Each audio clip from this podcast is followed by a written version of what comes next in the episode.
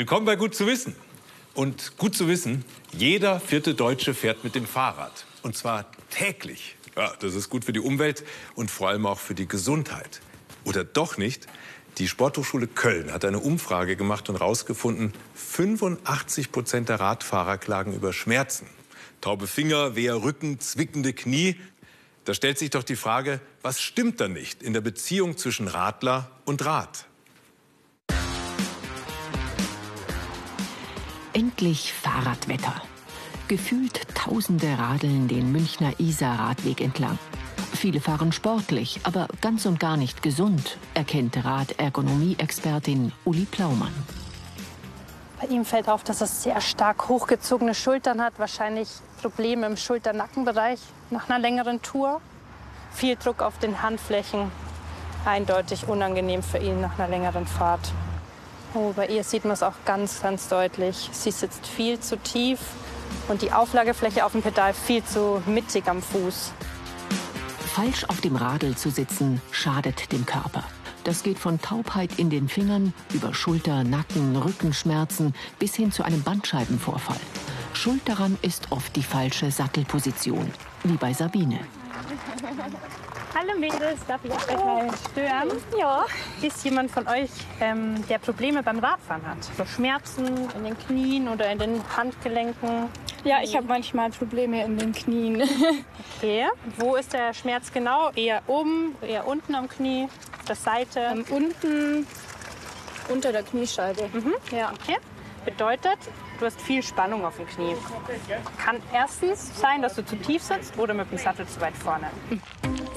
Uli Plaumann misst nach und stellt fest, Sabine sitzt zu tief. Der Sattel muss ein gutes Stück höher. Sabine macht eine kurze Probefahrt.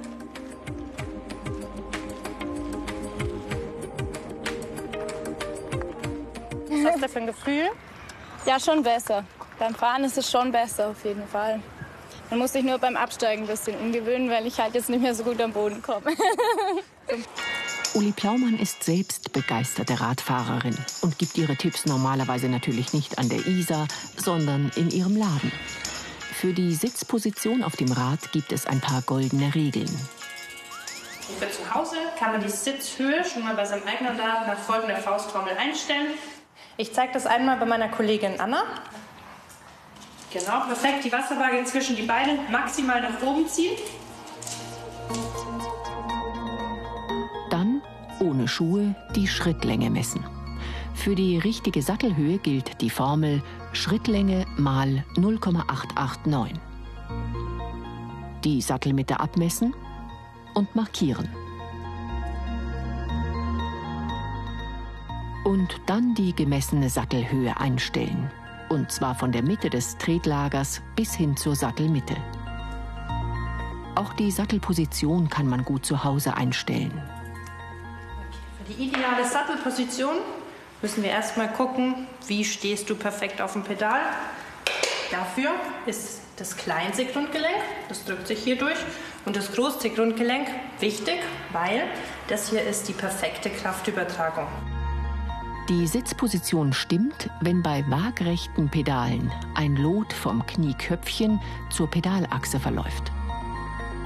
Pi mal Daumen, das Fahrrad einzustellen, wie gesagt, kann das Leben lang gut gehen, aber es ist beim Bikefitting wichtig, bei der richtigen Sitzposition die Ergonomie auf den Millimeter genau einzustellen. Heute hat Jasmin Kinshofer einen Termin zum Bikefitting, zur millimetergenauen Fahrradanpassung. Die 55-jährige Münchnerin hat bei ihren Radtouren immer wieder Schmerzen. Wenn ich länger fahre, ähm, dann ist auf der rechten Seite, kriege ich so ein bisschen Durchblutungsstörungen mit den Fingern. Ich merke, die werden taub. Und ähm, habe mir gedacht, das kann ja mal nicht schaden, mich abmessen und durchmessen zu lassen, um zu gucken, ob man da vielleicht was machen kann. Rund 100 Euro kostet der Termin. Zunächst mal werden Jasmins Fahrrad und Jasmin selbst per Laser vermessen. Dann kommt die Videoanalyse während der Fahrt. Nach zehn Minuten Strampeln steht fest, wo das Problem liegt. Was bei dem Bild noch sehr auffällig ist, dass du deinen Rücken tendenziell ein bisschen rund machst und deine Schultern sehr hoch ziehst. Man sieht gar nicht mehr viel von deinem Hals, sodass man schon so ein bisschen andeutet, dass deine Lenkerhöhe sehr hoch ist und du deshalb deine Schultern nach oben ziehen musst. Deshalb müssen wir mit den Schultern nach unten kommen. Jasmins Lenker muss 10 cm runter. Uli Plaumann montiert einen neuen Lenkervorbau.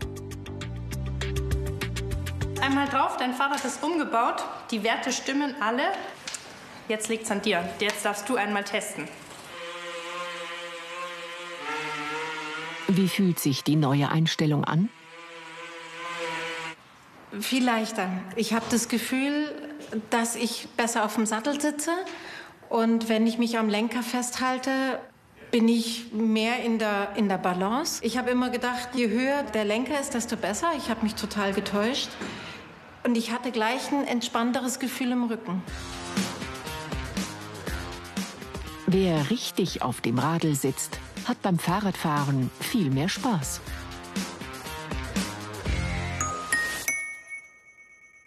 Etwa 15 Zentimeter lang und um die 20 Gramm leicht. Die Nachtigall berühmt für ihren Gesang.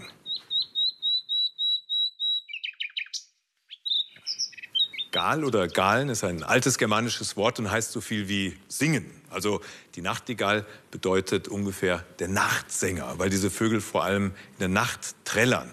Aber haben Sie schon mal eine Nachtigall gesehen? Also ich noch nicht. Was vielleicht auch daran liegt, dass es von ihnen immer weniger gibt.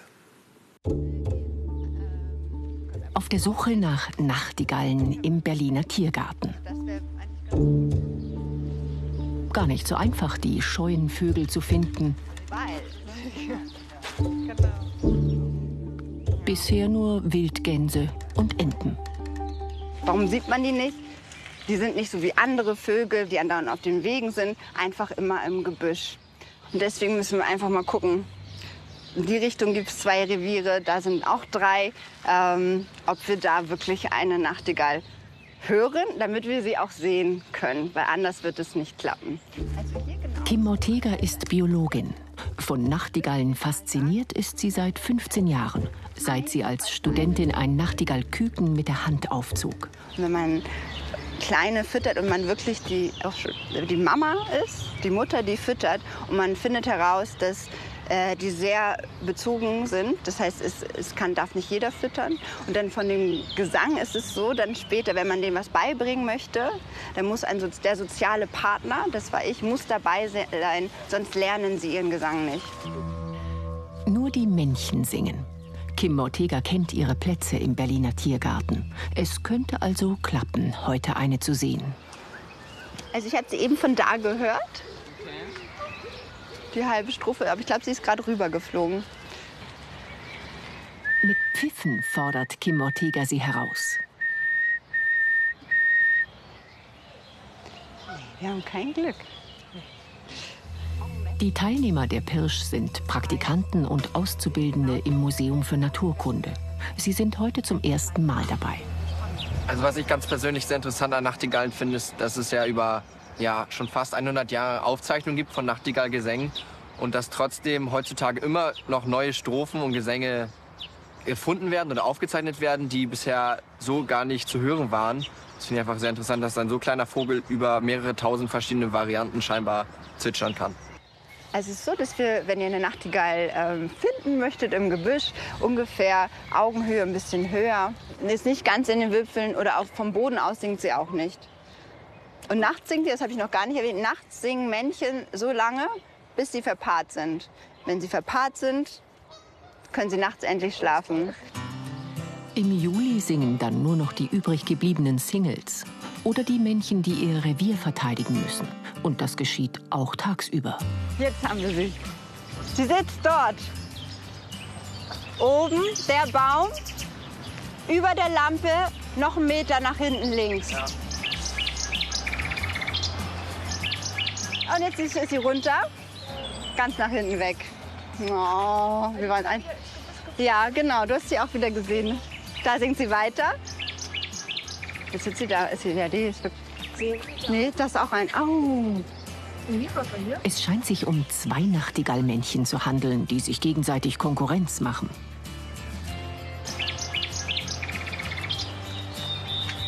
Deswegen singt die auch so laut. Man kann sie total gut sehen. Das ist wirklich toll. Mir macht total Spaß hier gerade. Ist auf jeden Fall sehr interessant. Ja, ich habe ja auch noch nie wirklich so eine in der freien Natur gesehen. Genau. Die Gruppe ist begeistert. Endlich gehören sie zu den wenigen Menschen, die eine Nachtigall gesehen haben. Den kleinen scheuen Vogel, dessen Namen aber jeder kennt. Deutschland sucht die Nachtigall. Dazu ruft das Naturkundemuseum Berlin auf und wir alle können mitmachen und Nachtigallen in ganz Deutschland aufspüren. Die Forscher wollen auf diese Weise zum Beispiel herausfinden, ob die Vögel anders singen, je nachdem, wo sie leben.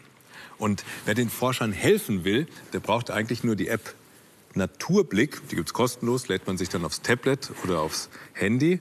Und wenn man dann meint, einen Nachtigall zu hören, startet man eine Aufnahme. Ja, dann wieder stoppen. Und dann schickt man das Ganze zu den Forschern und die können das dann analysieren.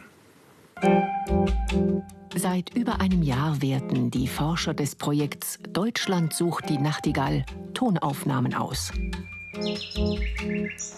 Die Nachtigallgesänge haben ihnen Bürgerforscher aus ganz Deutschland geschickt. Über 5000 sind schon eingetroffen.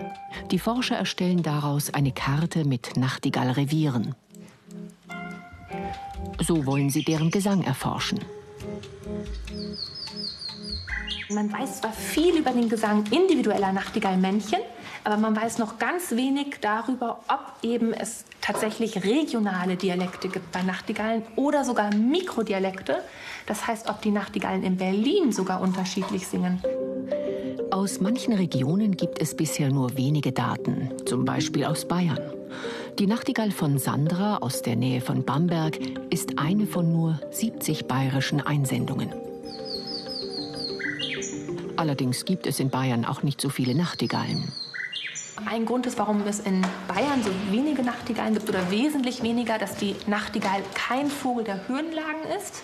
Das heißt, dadurch ist schon das Voralpengebiet für die Nachtigall kein bevorzugter Lebensraum. Aber der nächste Grund könnte sein, dass die Nachtigall es gerne noch sehr naturbelassen mag und viele ähm, ganz ursprüngliche Grünflächen äh, braucht, um dort tatsächlich ähm, sich fortzupflanzen.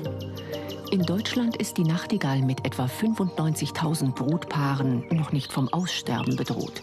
In Bayern sind es aber höchstens 5.500 Paare. Bei besseren Bedingungen könnten es mehr sein. Es ist ganz wichtig, dass solche naturbelassenen Ecken in unseren Grünanlagen in Deutschland erhalten bleiben, damit eben auch die Nachtigall in 100 Jahren bei uns noch so schön singt. Ich liebe es, die Welt zu bereisen und zu erkunden. Ich habe ein paar Fotos dabei. Hier, da bin ich in Argentinien beim Steinmandal bauen. Da sitze ich mit einer meiner Töchter mitten im wilden Alaska. Und hier bin ich beim Schnorcheln in Thailand. Alles schön, aber muss ich wirklich immer in die weite Welt hinaus? Das ist für mich mittlerweile zur Gewissensfrage geworden. Und auch viele andere fragen sich, ist der Trip nach Thailand notwendig? Muss es eine Wochenendreise nach London sein? Und soll ich die Polarregion wirklich mit dem Kreuzfahrtschiff besuchen? Denn beim Reisen entsteht jede Menge CO2. Ob wir im Urlaub in die Luft gehen oder lieber mit dem Schiff reisen, ob wir uns durch Blechlawinen quälen, im Bus sitzen oder mit der Bahn unterwegs sind, für Kirsten Biemann sind dies alles CO2-Produzenten. Die Wissenschaftlerin vom Heidelberger Institut für Energie- und Umweltforschung vergleicht die Reiseauswirkungen auf die Umwelt. Der Rechner EcoPassenger zeigt, wir haben es in der Hand. Beispiel CO2. Je nachdem, für welches Verkehrsmittel ich mich entscheide, habe ich einen sehr unterschiedlichen CO2-Fußabdruck, alleine schon durch die Anreise. Von Frankfurt nach Barcelona entstehen für Hin- und Rückflug pro Person rund 442 Kilogramm CO2. Dieser Ausstoß entspricht fast zweieinhalb Monaten durchschnittlichem Autofahren. Bei einer Fernreise von Frankfurt nach Cancun, Mexiko, werden für Hin- und Rückflug pro Person 3,25 Tonnen CO2 ausgestoßen. Das entspricht stolzen 16 Monaten Autofahren. Darum ist Fliegen so klimaschädlich. Beim Fliegen kommt zusätzlich zu den direkten CO2-Emissionen auch noch äh, ein Klimafaktor hinzu. Das liegt daran, dass Emissionen in großen Höhen eine stärkere Treibhausgaswirkung haben. Gutes Beispiel ist äh, Stickoxide, die zur Ozonbildung beitragen, aber auch Feinstaub und Wasserdampf, die zur Wolkenbildung beitragen, zu sehen, zum Beispiel über die Kondensstreifen am Himmel. Das führt dazu, dass Fliegen etwa den Faktor 2 bis 5 schlimmer ist, was den Treibhausgaseffekt angeht, als jetzt die direkten Emissionen erwarten lassen. Testen wir also das Auto. Von Mainz nach Barcelona und zurück entstehen pro Person 458 Kilo CO2. Bei zwei Reisenden halbiert sich der CO2-Ausstoß. Bei drei Personen beträgt er ein Drittel und bei vier nur noch rund ein Viertel. Und wie lässt sich noch klimafreundlicher reisen? Bus und Bahn sind natürlich immer zu bevorzugen vor dem Flugzeug. Und es sich gar nicht vermeiden lässt, ein Flugzeug zu nehmen, dann würde ich sagen, das Wichtigste ist, je weiter weg das Reiseziel ist, desto seltener sollte ich eine solche Reise antreten. Und desto mehr muss sich so eine Reise dann auch lohnen. Das heißt, die Aufenthaltsdauer sollte entsprechend dann auch länger gewählt werden. Mit 23 Gramm CO2 ist der Fernbus Öko-Champion, gefolgt von der Bahn. Dann kommt der Pkw und als Schlusslicht das Flugzeug mit stolzen 201 Gramm CO2 pro Personenkilometer. Schiffe gehören zu den größten Luftverschmutzern. Bei der Verbrennung von Schweröl entsteht zudem Ruß. Und das ist ein weiterer starker Klimatreiber. In der Arktis lagert sich unter anderem dieser Ruß ab und trägt zu solchen Flecken bei, die das Klima aufheizen und die Eisschmelze fördern. Ein Kreuzfahrtschiff stößt laut Berechnungen an nur einem Tag runde 477 Tonnen CO2 aus. So viel wie der Pkw-Verkehr einer ganzen Stadt. Wer also das Klima schützen will, sollte vor der Reise nachdenken und Verkehrsmittel wählen, die nicht nur schnell und bequem, sondern möglichst klimaschonend sind. Denn der Klimawandel macht keinen Urlaub. So eine Uhr hier, die tickt relativ leise. Und je weiter ich sie von meinem Ohr entferne, desto weniger höre ich sie. Also jetzt höre ich sie eigentlich gar nicht mehr. Das Ganze ändert sich aber, wenn ich die Uhr ins Wasser lege. Jetzt höre ich mal ins Wasser rein. Aha, jetzt höre ich sie ganz deutlich ticken. Es liegt daran, dass sich der Schall unter Wasser mehr als viermal so schnell wie in der Luft ausbreitet. Und außerdem ist Wasser dichter als Luft. Und deswegen gibt es bei der Übertragung des Schalls weniger Verluste. Das heißt, dieses leise Ticken kann ich auch noch in einiger Entfernung ziemlich gut hören. Und damit vom Versuch zum echten Leben. In unseren Meeren, da ist es ordentlich laut und darunter leiden viele Tiere. Laut wird es zum Beispiel, wenn nach Gas und Öl gesucht wird. Dazu wird der Meeresboden mit Hilfe von Druckluft vermessen. Und genau das soll jetzt unter anderem am Rand der Schutzzonen der Antarktis passieren. Dort leben Pinguine und die sind in Gefahr. Um ihnen zu helfen, müssen sie erforscht werden. Und genau das passiert in Deutschland. Stralsund an der Ostsee. Auf dem Dach des Meeresmuseums. 14 Humboldt-Pinguine. Eine der Attraktionen hier und Teilnehmer an einem ganz besonderen Forschungsprojekt. Was wir hier vorhaben, das hat weltweit noch niemand gemacht. Prinzipiell ist es sehr schwer. Ähm, und wir sind sehr, sehr gespannt, wie es werden wird, sind aber auch sehr zuversichtlich, dass es am Ende klappt.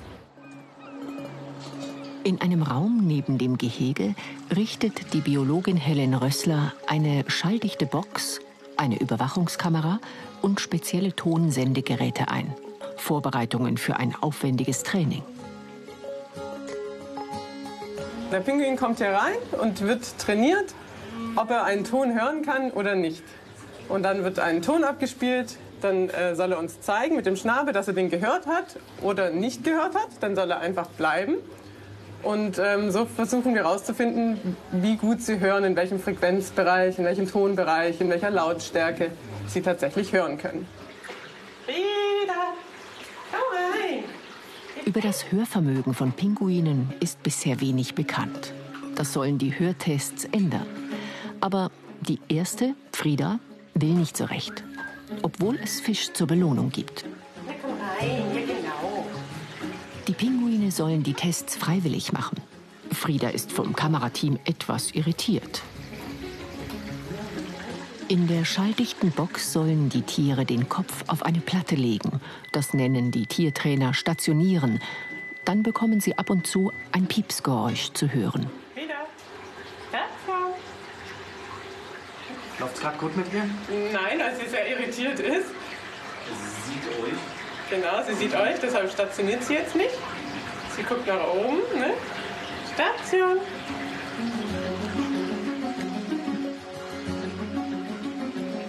Dann klappt's. Frieda legt den Kopf auf die Platte. Der Ton kommt, sie drückt wie gewünscht mit dem Schnabel auf die runde Scheibe und bekommt ihre Belohnung. Wenn sie keinen Ton bekommt, soll sie das Kreuz drücken. Es ist tatsächlich sehr, sehr viel schwieriger als zu einem Zirkuskunststück. Aber bei einem Zirkuskunststück wäre der Trainer immer da. Der zeigt immer an, was sollen denn die Tiere als nächstes tun. Hier ist es schwieriger. Die Tiere müssen es am Ende dann tatsächlich relativ selbstständig erledigen können. Seit einem Jahr schon werden die Pinguine trainiert. Und das hat einen ernsten Hintergrund. Geologen und Unternehmen erkunden den Meeresuntergrund mit Airguns, also großen Druckluftkanonen, die schlagartig Luft und so Schallwellen freisetzen, deren Reflexion dann ein Abbild des Meeresbodens liefert, sogenannte Seismic Service. Das ist eigentlich die zweitlauteste Quelle, die der Mensch unter Wasser machen kann. Die lauteste sind Explosionen, tatsächlich Dynamitladungen, Atomwaffen etc. Weil das ist noch lauter. Und im Prinzip werden diese Seismic Surveys zum Teil wochenlang in bestimmten Gebieten gemacht. Und dann, das geht Tag, das geht nachts. Ähm, und das geht auch tatsächlich dann ein Knall alle 8 bis 15 Sekunden. Wissenschaftler befürchten, dass Tiere unter Wasser geschädigt oder weiträumig vertrieben werden. Michael Beaulieu war vor kurzem in der Antarktis und hat die Laute von Eselspinguinen aufgenommen, um ihre Kommunikation zu erforschen. Das zeigt, Pinguine brauchen ihr Gehör zur Verständigung. Es zeigt aber auch, die Tiere selbst machen einen Riesenkrach. Okay, so eigentlich unglaublich, dass so kleine Tiere so laut sein können.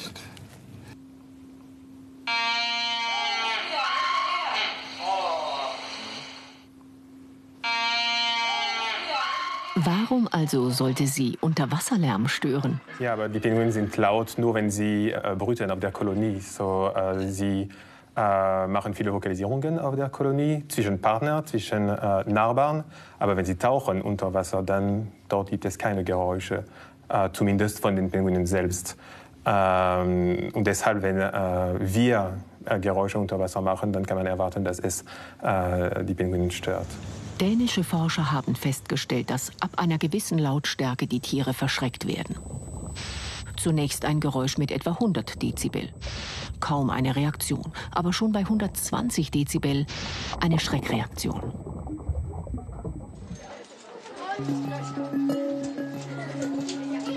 Später wollen die Wissenschaftler noch eins draufsetzen. Dann soll das Gehör der Pinguine auch unter Wasser erforscht werden.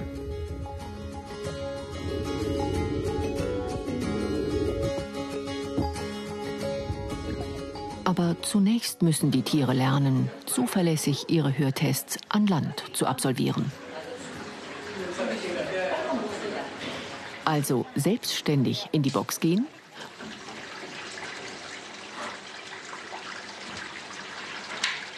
den Kopf auf die Platte legen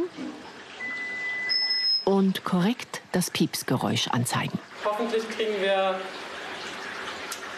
Über den Sommer. über den Sommer die Zuverlässigkeit hin, sodass wir dann vielleicht nächsten Frühjahr tatsächlich die ersten Ergebnisse haben. Das wäre sehr schön.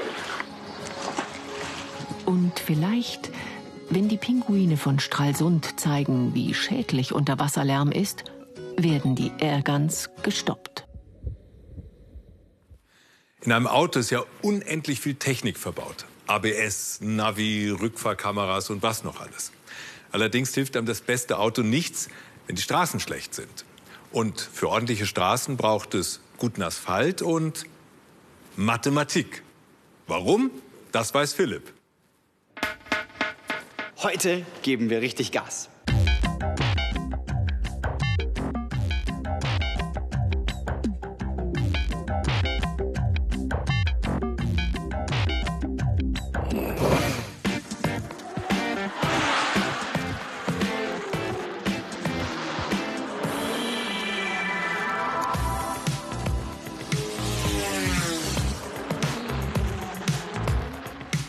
Eine Autorennbahn. Der Traum vieler Kinder und wahrscheinlich auch vieler Erwachsener.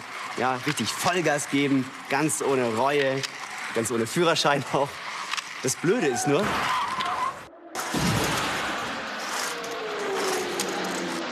dass es diese Autos gerne mal aus der Kurve haut. Warum ist denn das eigentlich so? Und was kann man da vielleicht gegen machen? Schauen wir uns mal an, wie so eine Autorennbahn straßenbautechnisch aufgebaut ist. Da gibt es gerade Strecken, gibt es Kurven und wenn man sich diese Kurven mal genau anguckt, dann sieht man, das sind Ausschnitte aus einem Kreisbogen. Und genau das ist der Kern des Problems. Damit ich nämlich auf einem perfekten Kreis fahren kann, muss ich einen bestimmten Winkel hier im Lenkrad einschlagen. Ja, dann kann ich nach Belieben im Kreis fahren. Aber dieser Einschlagwinkel, um den geht's.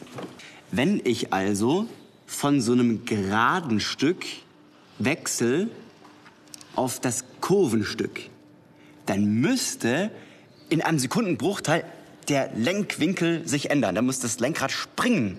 Das ist unmöglich. Also obwohl dieser Übergang hier scheinbar glatt ist, ist das überhaupt nicht technisch machbar. Deshalb sind zum Beispiel Autobahnausfahrten in Form einer ganz speziellen Kurve gebaut. Nämlich die einer Klotoide. Das ist so eine Art Spirale, die sich nach und nach um einen bestimmten Punkt windet. Und dabei ist die Krümmung erst relativ gering und nimmt dann zu. Das stellt sicher, dass man, wenn man sanft nachlenkt, sicher die Kurve von der Autobahn kriegt. Die mathematische Beschreibung dieser Klotoide hat man übrigens schon im 17. Jahrhundert entdeckt, also lange bevor es überhaupt Autos gab. Aber heute ist das der Standard, wie man solche Autobahnausfahrtkurven beispielsweise baut. Für unsere Autorennbahn heißt das, dass es ungefähr eine Million neue Bauteile aus dem Bausatz geben müsste, damit man diese komplexe Klotoide nachbauen kann. Und das ist natürlich unmöglich. Aber ganz ehrlich, dann wäre es ja auch so einfach. Ich persönlich finde, das macht ja gerade den Reiz aus an so einer Autorennbahn, dass man mit Gefühl Gas geben muss.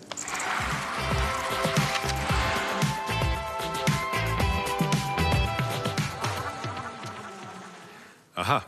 Tempolimit kann also auch bei Spielzeug sinnvoll sein. Und ganz in Ihrem eigenen Tempo können Sie sich diese Sendung, wenn Sie wollen, nochmal anschauen. Und zwar in der BR-Mediathek. Gut zu wissen. Und damit ein schönes Wochenende noch und bis zum nächsten Mal.